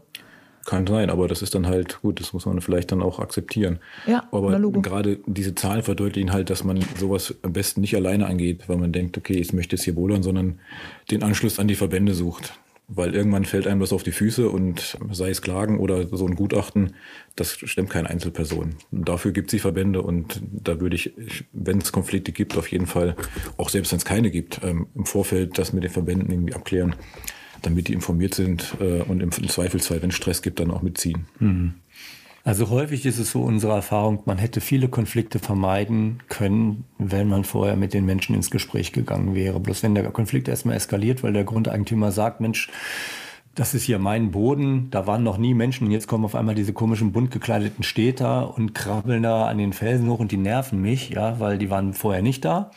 Dann ist es häufig schwierig, das erstmal wieder aufzulösen, so, ne? Und da ist es schon sinnvoll, sich vorher auch Gedanken zu machen, mit welcher Strategie möchte man in so ein Gebiet reingehen. Fängt man jetzt mal an, erstmal wenige Boulder zu erschließen und veröffentlicht das nicht, dann sind so ein paar Menschen da und so, damit sich sozusagen die Landbevölkerung daran gewöhnen kann, dass ab jetzt auch auch Menschen kommen und ab und zu mal eben den Felsen besuchen oder also was ist so ein, ein günstiger Weg, ne? Das ist ja letztendlich auch unsere Aufgabe von den Verbänden her. Ich bin ja beim Landesverband Nord des Alpenvereins auch mit einer halben Stelle angestellt, um genau solche Themen mir anzugucken. Also Naturschutz und äh, Naturzugang für die verschiedenen Sportarten, die wir da ausüben. Das heißt vorrangig Klettern und Bouldern, um da zu gucken, wie man das gut zusammenbekommt. Und kannst du mal äh, von so einem Beispiel sprechen, wo dann gesagt wurde, okay, hier ist jetzt etwas, da ist ein Potenzial da, dass da Leute, viel, viele Leute hinkommen wollen. Jetzt müssen wir mit der Gemeinde reden oder wie geht das dann? Ja, in erster Linie ist Ansprechpartner Grundeigentümer und Naturschutzbehörde. Der Naturschutz liegt hier in Niedersachsen bei den Landkreisen. Also das sind sozusagen die Naturschutzbehörden der Landkreise, sind unsere Ansprechorganisationen, an die wir uns dann wenden. Häufig funktioniert das gut und es gibt aber auch Gebiete, wo das halt weniger gut funktioniert, wo halt die dann eben auch das hohe Konfliktpotenzial des Kletterns sehen und versuchen, das Klettern erstmal rauszuhalten. Und dann muss man im Laufe der Jahre viel Überzeugungsarbeit leisten, letztendlich das Klettern äh, doch akzeptiert wird. Und einen relativ großen Konfliktfall, der sich jetzt über insgesamt sieben Jahre hingezogen hat, war in den Bodensteiner Klippen. Das sind so kleine Sandsteintürme, sieht so ein bisschen aus wie die sächsische Schweiz, aber nur bis in der Höhe von maximal 15 Meter, sagen wir mal ein sehr traditionelles Gebiet, weil es eben so Sachsen äh, ähnlich ist. Da wurde schon seit ähm, Beginn des vorigen Jahrhunderts geklettert und das liegt auf Grund, ähm, Privatgrund und der Grundeigentümer, der es erworben hat, Anfang der 2000er Jahre war anders als der Vorbesitzer mit dem Klettern nicht einverstanden und hat dann durch den Landkreis erwirkt unter Angabe von bestimmten Gründen wie Brandschutz und alle möglichen komischen Dinge, ähm, dass das Klettern dort verboten wird. Ne? Und wir haben versucht, das erst auf dem Gesprächswege zu klären oder so, aber als das Verbot ausgesprochen war, blieb uns nichts anderes übrig, als zum Schluss dagegen zu klagen vom Verwaltungsgericht, weil es ja ein Verwaltungsakt ist der Behörde, das zu verbieten. Und tatsächlich haben wir diesen ähm, Rechtsstreit auch gewonnen. Und danach war völlig klar, also Klettern muss in irgendeiner Form in dem Gebiet wieder akzeptiert werden. Und dann konnten wir tatsächlich auf diesem beschriebenen Wege, wir machen dann Gutachten und nach der Gutachtenlage können wir dann auch konkret sagen, wo darf weiter geklettert werden und wo nicht, konnten wir dann inzwischen wieder die Öffnung des Gebietes für das Klettern erreichen. Und das ist auch ein Gebiet, wo viele Boulder rumliegen. Mhm. Es ist ein sehr weicher Sandstein, von daher muss man gerade beim Bouldern eben auch sehr vorsichtig sein, weil dann tatsächlich auch schnell Beschädigungen dort am Felsen passieren. Und im Sandstein ist, gilt ja die Grundregel, wenn es geregnet hat, dann sollte man den mal mindestens einen Tag in Ruhe lassen, den, das Gestein. Das gilt hier natürlich auch, aber das ist gerade Menschen, ähm, die aus der Halle kommen jetzt. Und das, du hattest ja vorhin das Thema Corona schon mal angesprochen. Da war das ein Riesenproblem. Die konnten nicht mehr in die Hallen und haben dann gesagt, okay, wo draußen kann man denn jetzt mal bouldern gehen? Die Sandsteingebiete sind schnell erreichbar. Die haben nicht darauf geachtet, dass eben gerade, wenn der Fels ein bisschen feucht ist oder auch die Luftfeuchtigkeit hoch, dass er dann halt eben mürbe ist und leicht brechen kann. Und da sind dann schon Beschädigungen entstanden, so, ne? Einfach aus, aus Unkenntnis. Und das ist natürlich schon echt schade. Mhm. Auf jeden Fall. Also ja, ich war da auch mal gewesen und äh, das ist wirklich etwas, ein Gebiet, wo man teilweise nur so mit, mit einem kleinen Finger mal da den Felsen antippt an, an manchen Stellen und dann bröselt dir der Sand schon entgegen. Und dann muss man wahnsinnig aufpassen und erstmal checken, wo man überhaupt bouldern kann. Ja, das ist dann so ähnlich wie, wie im Baratal zum Beispiel. äh, in Sachsen, wo man dann auch überlegt, ist es denn sinnvoll, das überhaupt zu veröffentlichen, weil ähm, Heiko hat es vorhin angesprochen, wenn ich ein Gebiet veröffentliche, dann kann ich auch sicher sein, dass der Nutzungsdruck dann erstmal steigt. So, ne? Mhm. Und das bedeutet dann natürlich, dass einfach aufgrund der Quantität der Bekletterung der Fels dann einfach leidet, ne? weil häufig ist es einfach auch ein Massenproblem. Ein Mensch, der da drüber klettert, der stellt noch keine erhebliche Beeinträchtigung dar oder kann eine Beschädigung verursachen, aber wenn er erstmal 20 Leute auf den Matten unter den Felsen lagern und da immer wieder klettern und vor allen Dingen eben auch die, die Felsfußbereiche. Ne? Das ist ja auch ein Biotopstandort, da wachsen halt eben auch Pflanzen und die werden dann halt eben flächig platt gemacht von den Matten. Also das ist schon durchaus auch ein Problem. Mhm. Habt ihr mal darüber nachgedacht, ob man ähm, gerade in solchen Gebieten, weil ihr sagt es ja, und das ist einfach auch äh, der Fakt da im Harz, dass gerade diese Sandsteingebiete, die so anfängerfreundlich sind und aber auch so leicht erreichbar sind, dass die natürlich super schnell überlaufen sind. Jetzt gerade in Corona-Zeiten hat man das ja gesehen. Gibt es da dann irgendwie Überlegungen, da in irgendeiner Weise an manchen Orten eine Infrastruktur irgendwie einzurichten, dass man sagt, okay, Jetzt stellen wir hier ein Klo hin, jetzt stellen wir hier einen Mülleimer hin und dann wird da eine Tafel aufgestellt mit Infos. Also, dass man da irgendwie drumherum noch mehr schafft, bis hin zu, das haben mich auch tatsächlich Leute gefragt, ähm, dass man ein Café mit Crashpad-Verleih oder so hat, wo man aber nicht nur sozusagen die Leute mit Sachen ausstattet, sondern auch gleichzeitig sagt so, ey, so muss man das hier machen, ey, es hat geregnet, heute nicht bouldern gehen und so weiter und so fort. Nee, solche Überlegungen haben wir hier noch nie gestellt oder gemacht. Es wurde sowas tatsächlich mal versucht in Langenstein. So mhm. einfach nur Schilder aufzustellen, das war auch gut gemeint, äh, Wege befestigen. Und das hat tatsächlich da mal den Konflikt angeheizt mit dem Landbesitzer, weil der das nicht gut fand, dass jemand Schilder aufstellt. Das war natürlich nicht abgesprochen vorher. Das haben da Leute einfach so aus, einem, aus einer Initiative raus gemacht und war dann ein Problem. Aber ich meine, grundsätzlich könnte man so eine Idee verfolgen, aber ich glaube, das ist jetzt nicht unbedingt unsere Aufgabe. Aber ich würde in dem Zusammenhang nochmal einen anderen Aspekt mit, mit reinbringen. Der ist nicht nur naturschutzliche Akzeptanz, sondern auch gesellschaftliche Akzeptanz. Mhm. Axel hat es ja gesagt, die Zielsetzung der Freistellung im Okertal war nicht nur Biotopschutz oder Renaturierung, sondern eben auch Tourismus. Das heißt, man wollte auch, dass die Felsen wieder gesehen werden und nicht nur von Klettern genutzt, sondern auch von Wanderern können dann oben drauf gehen, mal vorbeilaufen und freuen sich, dass sie mal was anderes als dichten Fichtenwald sehen. Das heißt, ähm, das ist ein Faktor im Tourismus, ähm, den man nicht außer Acht lassen sollte. Und über den Tourismus bekommt man natürlich dann auch eine gesellschaftliche Akzeptanz hin, die Förderung des Klettersports oder des Boulderns unterstützen kann. Wenn nämlich die Gemeinde, die jetzt oder das Dorf, was neben dem Bouldergebiet liegt, nehmen wir jetzt mal an Bodenstein, der Ort heißt auch Bodenstein, wenn die merken, oh, da sind ja viele Leute da, das ist ja nett, dass die alle hierher kommen und vielleicht nochmal jetzt, wenn es einen Kaffee gäbe und dann jeweils da hingehen und einen Kaffee trinken, dass die Leute auch was von haben, dann ist erstmal die gesellschaftliche Akzeptanz deutlich gehoben in dem Bereich. Und dann fällt es auch schwerer, dagegen vorzugehen, dass man in den Gebieten bouldert oder jetzt auch nur wandert. Wenn da alle gegen sind, da ist der Landeigentümer, die Dörfer, die drumherum wohnen und so weiter, dann wird es schwierig. Da kämpft man gegen ganz viele Fronten, wenn es da Konflikte gibt und am Ende ist die Wahrscheinlichkeit, dass man verliert, dann halt deutlich höher, als wenn man grundsätzlich sagt, nee, wir finden das gut, dass hier gebouldert wird, weil die Leute kommen hierher, die lassen nochmal hier Geld für einen Kaffee oder gehen hier auch mal essen. Das ist, nützt uns irgendwie allen. Ja. Und wenn es solche Möglichkeiten gibt, würde ich das auch für andere Gebiete empfehlen. Nutzt, nutzt das irgendwie aus. Sagt den Leuten, wenn sie da hingehen, dann sollen sie auch noch ins Café oder in, in das, das, Gasthaus nebenan gehen, was dann in der Nähe ist und so weiter. Und dann auch jedem sagen, was sie dann machen. Weil dann wissen die, ach, die gehen dann bald bouldern, ach, kommen hier jeden Sonntag her, gut, dann machen wir noch ein bisschen Geschäft. Ist doch super. Und das kann auf jeden Fall helfen. Weil ich frage mich, äh, warum es das nicht eigentlich schon mehr gibt, weil es gibt zum Beispiel auch an, an Radwanderwegen gibt so Radcafés, mhm. wo man dann, äh, weiß ich nicht, was Heile machen kann an seinem Rad oder irgendwie solche Geschichten. Also so, so eine Infrastruktur um diesen Outdoor-Sport drumherum. Und beim Bouldern ist es weniger anzutreffen. So. Ja, gut, die Gebiete liegen halt nicht an einem Radweg, sondern irgendwo ab, abseits im Wald. Naja, wir reden halt von Gebieten, die eben äh, an Orten liegen, ne? wie äh, Langstein, äh, Bodenstein. Ja, in Langenstein zum Beispiel ist es so, dass ich sage es auch jedem, der da hingeht, ähm, die sollen ins Schäfercafé gehen und auch jedem sagen, was sie da machen. Ne? Und ich, mittlerweile wissen die Leute auch, was die ganzen komischen da oben mit den Matten äh, im Wald treiben. Mhm. Und ich glaube, soweit ich das überblicke, ist die Akzeptanz im Ort da ziemlich, ziemlich hoch. Das klingt doch ganz gut.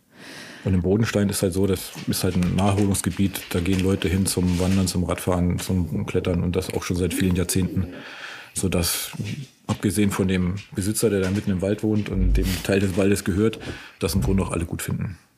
Mhm. Oder zumindest okay und sich nicht dran stören.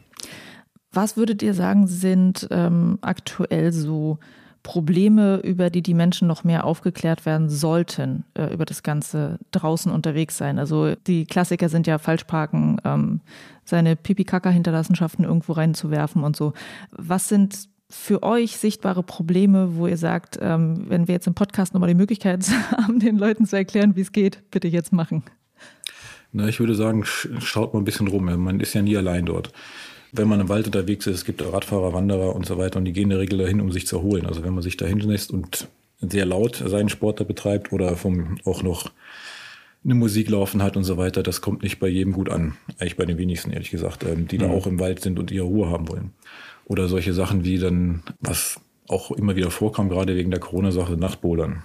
Dass die Leute nachts in den Wald gehen, mit einem Akkustrahler und auch noch Musik laufen lassen äh, und entsprechend dann die Nachtruhe sozusagen stören. Und das kommt dann bei den Förstern und Jägern überhaupt nicht gut an.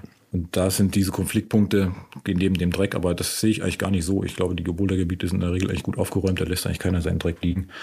Und das sind die einzigen Konfliktpunkte, die ich tatsächlich im Augenblick hier so sehe. Hm. Hat sich das schon wieder abgeschwächt, nachdem diese Corona-Zeit das sich so äh, wieder gelegt hat? Ja, also das Konfliktpotenzial ist sicherlich gesunken wieder, weil die Menschen doch überwiegend wieder in die Hallen gehen. Die sind ja einfach schneller erreichbar und so. Ne? Also von daher sehen wir jetzt weniger Menschen draußen als zu Corona-Hochzeiten. Das ist einfach so. Ne? Ein großes Problem für mich war jetzt auch immer das Parken. Das für mich sage ich deshalb, weil dann natürlich in dem Moment die Menschen vor Ort, die da wohnen, das heißt die Kommunen oder so, also erstmal haben die Menschen sich bei der Kommune gemeldet und haben da gesagt, hier jetzt parken hier dauernd Leute bei uns in der Straße, hier irgendwie am Waldrand, die wollen wir hier nicht haben, die waren hier noch nie. Und ähm, da ist auch gar kein Platz mehr. Und die Kommune ist dann natürlich über den Landkreis äh, an die Verbände herangetreten. Und dann hatte ich das Parkproblem halt eben regelmäßig, also erstmal einfach sozusagen als Platzproblem in den Straßen der Anwohner dort am Waldrand aber häufig auch einfach, dass die Leute weitergefahren sind, als sie hätte fahren dürfen. So, ne? Wo ich mich dann auch immer gewundert habe, Mensch, Leute, ihr schafft es den ganzen Tag halt irgendwie Sport zu machen im Wald, aber ihr schafft es nicht, die letzten 300 Meter zu Fuß zum Wald zu gehen. Das kann doch irgendwie nicht wahr sein. Da haben wir natürlich auch immer wieder probiert aufzuklären und haben zum Beispiel also ein paar Streams auf äh, YouTube gemacht mit Gesprächen, wo wir das genau immer beschrieben haben, worum geht's denn? Und so haben das also versucht, sehr niederschwellig an die Community heranzutragen. Aber es gibt auch manche Menschen, die sind einfach an der Stelle ignorant, so, ne? Wo man auch dann nicht mehr sagen kann, dass das irgendwie nicht wissen, sondern die haben einfach echt keine Lust mehr zu laufen als nötig, was ich für einen Outdoor-Sportler schon ziemlich verwunderlich finde, mhm. so, ne? Und wie gesagt, wenn gut zureden nicht mehr hilft, dann bleiben irgendwann auch nur noch ordnungspolitische Maßnahmen. Da haben wir dann halt eben auch tatsächlich den Kommunen auch mal geraten zu sagen, ihr müsst auch einfach öfter mal gucken gehen und gegebenenfalls auch mal ein Knöllchen dranhängen. Also der empfindlichste Punkt des Körpers ist halt häufig immer noch die Brieftasche bei uns im Kapitalismus. Das heißt, dann müssen die Leute halt einfach mal zahlen und das spricht sich in der Community rum und dann wird halt ordentlich geparkt, so, ne? Und ähm, generell, also Corona war jetzt so ein Peak wahrscheinlich gewesen, aber der mhm. Boulderboom an sich, ist der gut gewesen für das Gebiet, schlecht gewesen fürs Gebiet? Also es kann ja auch sein, dass man sagt, ach cool, ist gut für den Tourismus, kommen mehr Leute, werden mehr Bücher gekauft, ähm, vielleicht engagieren sich auch ein paar mehr Leute in der IG Klettern oder im DAV. Also kann man sagen, es hat so gute Sachen auch gehabt ähm, oder mehr negative Sachen, dass noch mehr Leute diesen Sport ausüben. Ja, ich habe da ja, meine persönliche Sicht drauf. Ne? Ich kenne auch nicht jeden Aspekt. Ich bin ja auch nicht in jedem Gebiet immer gleichzeitig und kann da sehen, ob das voll ist oder nicht. Mein persönlich für mich, ich habe natürlich profitiert von der Corona-Situation. Ich habe so viele Bücher wie noch nie verkauft, weil die Leute da raus wollten. Und es war natürlich sehr viel los, aber ich glaube, richtig Probleme gab es damals nicht und jetzt ist eh wieder ein bisschen weniger geworden. Man sieht, wenn dann wenn viele Leute unterwegs sind in den Sandsteingebieten, dann natürlich, dann, dann sieht man das. Dann, mhm. dann tritt sich der, die Wege treten sich aus und so weiter. In Langenstein ist das zu beobachten, dass eben der steile Zustieg da auf den Hügel hoch dann, dann doch jetzt doch schon ziemlich erosionsanfällig ist und auch man sieht das, dass da viele Leute runtergehen, was aber auch nicht nur Kletterer, sondern auch Wanderer sind, weil auch so ein Wanderweg noch, noch durchgeht. Das ist so ein Punkt, der vielleicht nochmal irgendwann aufkommen könnte, aber bislang hat sich da auch keiner beschwert. Also ich von mir ist, ich habe es nicht erlebt, dass es irgendwo zu voll ist und Leute sich beschweren und ist auch nicht an mich herangetragen worden. Also wie gesagt, das Parkenthema, das ähm, haben wir sehr massiv mitbekommen. Das Parkenthema ist auch immer ein Thema der individuellen Anreise mit dem Pkw. Das muss man unter Umständen auch nicht machen. Das Okertal ist halt super gut äh, mit der Bahn erreichbar. Man fährt halt mit der mit der Bahn bis nach Oka und dann kann man entweder reinlaufen, das kostet einen vielleicht nochmal 20 Minuten oder man fährt halt nochmal mit dem Bus eine Station und läuft dann rein, dann hat man das schon mal auf 10 Minuten reduziert. Ich glaube, es ist halt einfach, naja, wir sind alle ähm, oder können uns da alle angesprochen fühlen. Es ist halt ein bisschen unbequem, natürlich mit Bouldermatten irgendwie im, in der Bahn zu fahren, aber auch aus Klimaschutzgründen ist es natürlich total notwendig. Ne? Also von daher ist diese Verknappung des Parkraumes im Okertal unten, da sind halt nicht viele Parkplätze oder so, führt unter Umständen auch dazu, dass die Leute dann öfter mal mit der Bahn fahren. Und das ist so ein Appell von meiner Seite. Leute, steigt um auf den öffentlichen Nahverkehr. Schon aus Klimaschutzgründen ist das total sinnvoll, aber man reduziert eben auch die Konflikte mit den Anwohnern, die halt unten am Waldrand wohnen. Mhm. Ja, okay, äh, super guter Punkt, ähm, dass man das auch gut mit Öffentlichen erreichen kann. Langenstein übrigens auch. Ah, okay, das geht da auch. Da fährt die Bahnlinie vorbei und nicht jeder Zug, In aber dem Ort eingehalten. ist eine Bahn, ist ein Bahnhof? Ja, ja, da gibt es im Wochenende den Berlin-Harz-Express. Da kann man morgens in Berlin reinsteigen und in Langenstein aussteigen. Easy peasy. Ja. Und läuft dann zehn Minuten. Ansonsten von Halberstadt nach Langenstein ist es aber auch nicht weit, da fährt dann ein Bus. Okay. Ich schaue nochmal in meine Hörerfragen rein. Ich glaube, wir haben einfach, äh, während wir geredet haben, schon ganz viel beantwortet davon. Ähm, zum Beispiel Gebiete, die für Anfänger zu empfehlen sind, habt ihr jetzt eigentlich schon mehrere Male gesagt, dass man vielleicht ähm, da in den Sandsteingebieten erstmal ein bisschen mehr Spaß hat, beziehungsweise so ein bisschen hin und her switchen kann zwischen ja, würde ich aber so pauschal gar nicht sagen. Also hier im Okertal gibt es auch einfach Gebiete, wo eine, eine, große Anzahl von leichten Bouldern halt beieinander liegen. Also so ein Klassiker ist einfach, sind die Studentenklippen. Ne? Mhm. Also da gibt es einen direkten, gut ausgetretenen Weg, das kann man auch nicht verfehlen. Und ähm, wenn man da hochläuft, dann hat man auch, wenn man jetzt gerade anfängt mit dem Harzboulder, mit dem Granitboulder, dann hat man da sicherlich viel Spaß. Da sind viele Sachen wirklich so im Fünferbereich auch. Ne? Und auch nicht so hoch, dass man sich gleich fürchten muss. Mhm. Eine Person fragte, ob es im Harz auch Boulderhallen gibt. Wahrscheinlich möchte die Person dann auch mal in die Boulderhalle äh, zurückswitchen vom Fels. Ja, mittlerweile ja. Tatsächlich gibt es in Braunlage jetzt eine kleine Boulderhalle. Ah, okay. Ich glaube, äh, das gab es damals noch nicht, als ich da mal nee, war. Nee, die ist auch erst seit wann offen? Seit letztem Herbst oder so? Genau. Ansonsten sind die nächsten halt eben in den, in den größeren Städten. Also es ist dann erst wieder Braunschweig, Magdeburg. Ne? Mhm. Aber die kleine Halle ist auf jeden Fall für einen, für einen Regentag oder so ist das gut. Und ansonsten gibt es hier natürlich auch viele andere Möglichkeiten, einen Regentag gut zu verbringen. Also zum Beispiel die ganzen Besucherbergwerke. Da ist man dann unter Tage, da merkt man den Regen nicht so. Also das ist auch immer, also der Harz als Tourismusregion hat ja viele, viele Angebote halt auch ab vom Bouldern und Klettern. Mhm. Gibt es sowas wie Einsteigerkurse fürs Bouldern im Harz? Glaube nicht. Ich nee. meine, ich kenne meinen Kumpel Ralf Gensch, der macht auch geführte Klettertouren. Wenn man ihn fragt, ob man will bouldern gehen, dann macht er auch einen Kurs mit einem. Hm. Also das, das, Wie findet so, man das den? gibt schon übers Internet. Ich sag dir gleich die Adresse. Okay. Genau. Erst mal gucken. Ja, ansonsten, also tatsächlich, du hast ja vorhin gefragt, worin sozusagen Konfliktpotenzial auch liegen könnte. Die Menschen, die anfangen mit Seilklettern, die erreichen wir ja im Allgemeinen irgendwann mal über einen Kletterkurs. Und gerade hier in Norddeutschland ist es uns wichtig, dass die, die Personen, die da trainieren, auch naturschutzfachlich einfach Kenntnisse haben und die dann an die neuen Klettermenschen weitergeben. So, ne? Mhm. Bouldern kann man einfach so. Das ist von daher so ähnlich wie das Mountainbike. Ich kaufe mir halt eine Matte, ich kaufe mir ein paar Schuhe und einen Chalkbeutel, los geht's.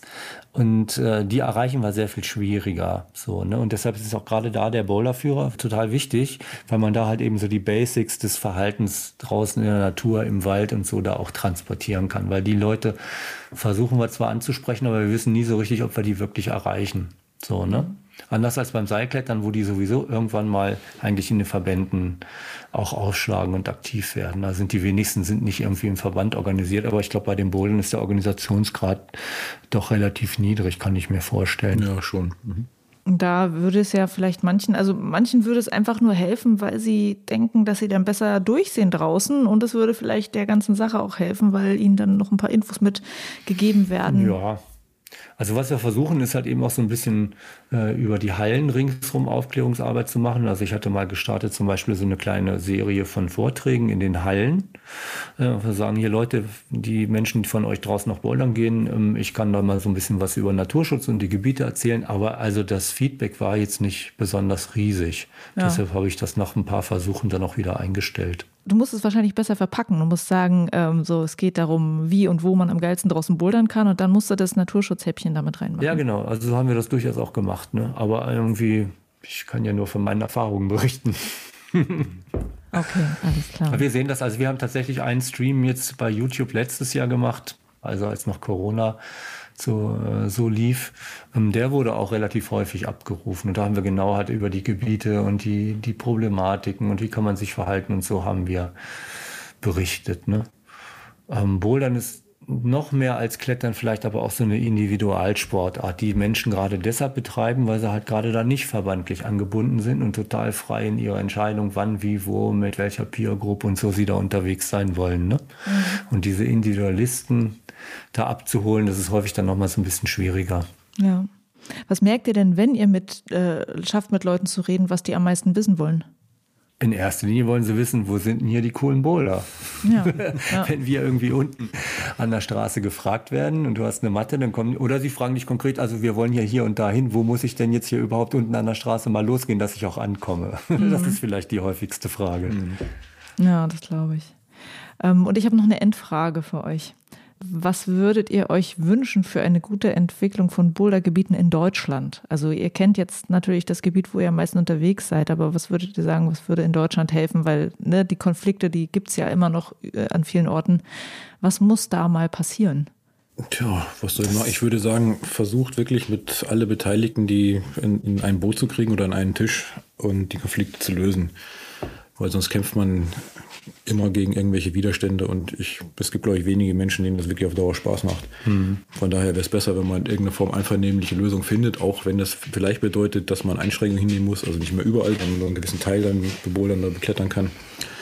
Macht aus meiner Sicht mehr Sinn, als jetzt im Untergrund äh, so eine Guerilla-Aktion zu machen.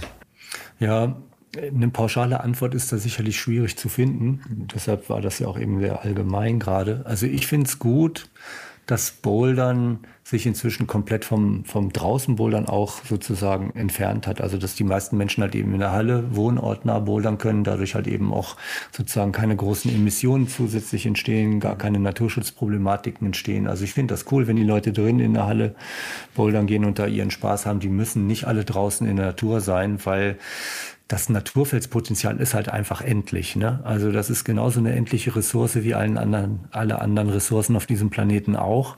Die wächst nicht nach vor allen Dingen. Also da kriegst du halt kaum irgendwie einen nachhaltigen Kreislauf hin, sondern wir müssen mit der Materie Fels, die wir zur Verfügung haben, müssen wir halt eben sehr vorsichtig umgehen, damit Menschen zukünftig auch noch äh, Freude am Bouldern draußen haben können. Weil unsere Erfahrung zeigt halt eben auch, wenn Gebiete erstmal gesperrt sind, weil Konflikte eskaliert sind, dann kriegen wir die nicht wieder.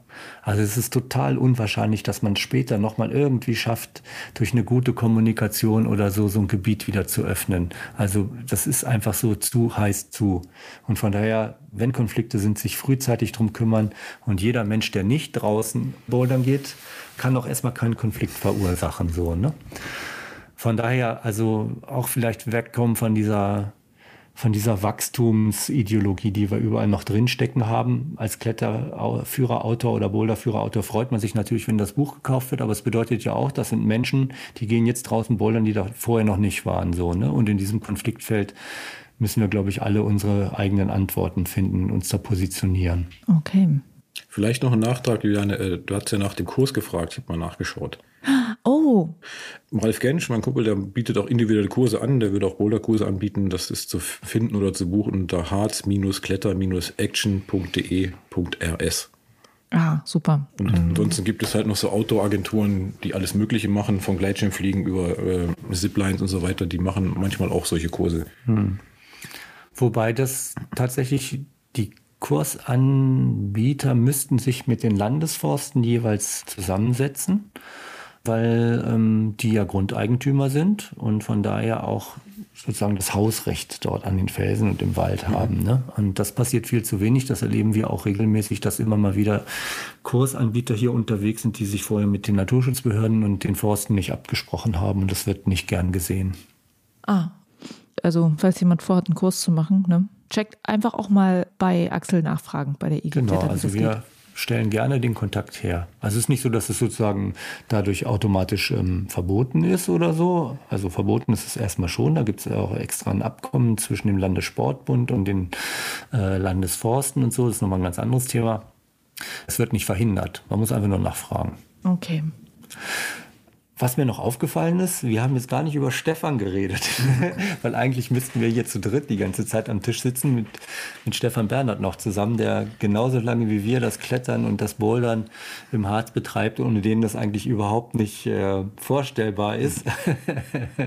Aber weil er weder der Autor ist, äh, weil ich habe ja den Kletterführer gemacht, Heiko den Boulderführer, deshalb sitzen wir hier zusammen am Tisch und Stefan sitzt nicht hier, aber der könnte noch eine Menge lustige Anekdoten vor allen Dingen beitragen. Wir haben ja hier auch ein Klettermagazin in Norddeutschland, den Klemmkeil, und mhm. da sind die Beiträge von Stefan eigentlich auch immer die lustigsten können wir auch gerne noch was zu verlinken. Schickt mir gerne so eine Linkliste mhm. mit den Kursen, die ihr gerade angesprochen habt und so weiter und so fort.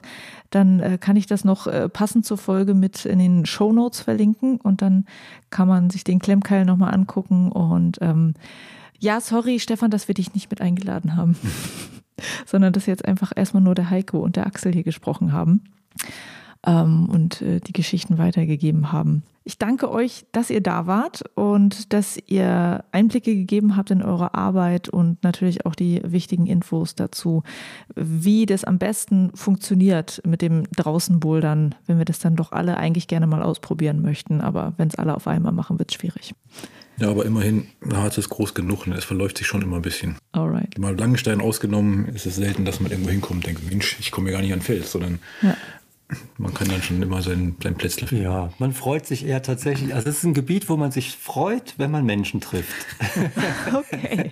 Und wir kennen ja wirklich viele. Das heißt, wenn wir losgehen, ist es ziemlich wahrscheinlich, dass die meisten Menschen, die wir treffen, dass wir die auch kennen und dann auch äh, gemeinsam auf der Matte irgendwie unterm Felsen sitzen lange und so. Das ist anders als in anderen Gebieten. Das ist wirklich schön. Also es hat hier immer noch so einen Community-Charakter insgesamt auch. Mhm. Vielleicht beim Bouldern weniger als beim Seilklettern, aber es ist schon relativ wahrscheinlich, dass, dass die Menschen sich kennen hier. Nochmal danke fürs Gespräch, danke für die Zeit und alles Gute euch. Ja, danke fürs Interview. Ja, danke dir. Und trotz allem, was wir gesagt haben, kommt her und guckt es euch an. Also es ist in jedem Fall immer eine Reise und eine Erfahrung wert, im Harzbouldern zu gehen. Definitiv. Das waren Heiko Apel und Axel Hake im Binweg Bouldern Interview über das Bouldern im Harz. Vielen Dank euch beiden und diese ganzen angesprochenen Links gibt es in den Shownotes zu dieser Folge und auf binwegbouldern.de. Ich danke euch fürs Zuhören, teilt gerne diese Folge, wenn ihr sie mögt und bis zur nächsten Folge. Juliane mein Name und ich bin weg Bouldern.